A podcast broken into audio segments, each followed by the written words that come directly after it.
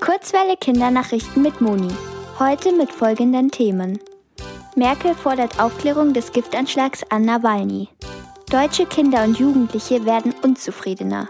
Und Maskenpflicht an bayerischen Schulen eingeführt.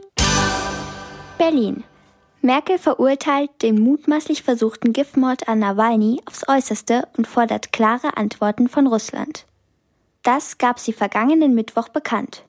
Es stellen sich schwerwiegende Fragen, die nur die russische Regierung beantworten könne und müsse, so Merkel weiter.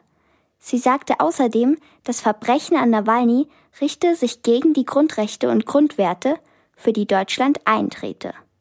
Nawalny wurde am 20. August mit einem chemischen Nervengiftstoff vergiftet. Seitdem liegt der Kritiker der russischen Regierung auf der Intensivstation eines Berliner Krankenhauses. Köln. Eines von vier Kindern und Jugendlichen in Deutschland ist unzufrieden. Das haben Forscher aus Köln, New York und Florenz für die Kinderrechtsorganisation UNICEF herausgefunden. Für ihre Forschung haben sie mit Kindern und Jugendlichen aus 41 Ländern gesprochen. Im Vergleich mit den anderen Ländern liegt Deutschland auf Platz 14. Laut der Studie seien Kinder und Jugendliche zum Beispiel unzufrieden, wenn sie in ihrer Familie nicht mitentscheiden dürfen. Außerdem fiele es jedem vierten Kind und Jugendlichen schwer, Freunde zu finden. Aber auch wenn in der Öffentlichkeit Menschen unhöflich oder sogar gemein zueinander seien, trage das zur Unzufriedenheit bei. München. Schüler, die die Haupt-, Realschule oder das Gymnasium besuchen, müssen in den ersten beiden Schulwochen eine Maske tragen. Das hat der bayerische Kultusminister Piazzolo am Freitag bekannt gegeben. Außer in Grundschulen gilt die Maskenpflicht auch im Unterricht.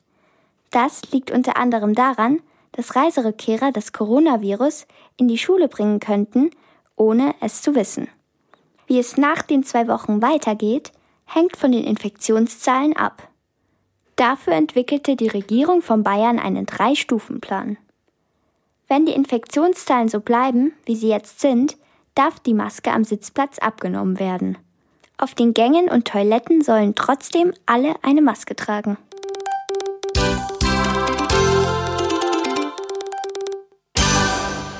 Die gute Nachricht. Der Ebowald in Kamerun bleibt vorerst bestehen. Im Februar 2020 gab die Regierung Kameruns bekannt, dass der Wald zur Abholzung freigegeben werden soll. Das konnten viele Proteste aber verhindern. Der Ebowald beheimatet zahlreiche gefährdete Tierarten. Darunter sind zum Beispiel Berggorillas und Schimpansen. Das Wetter. Heute ist es wechselnd sonnig und bewölkt, bei Höchsttemperaturen bis zu 26 Grad. Gegen Abend kommt es zu Regen.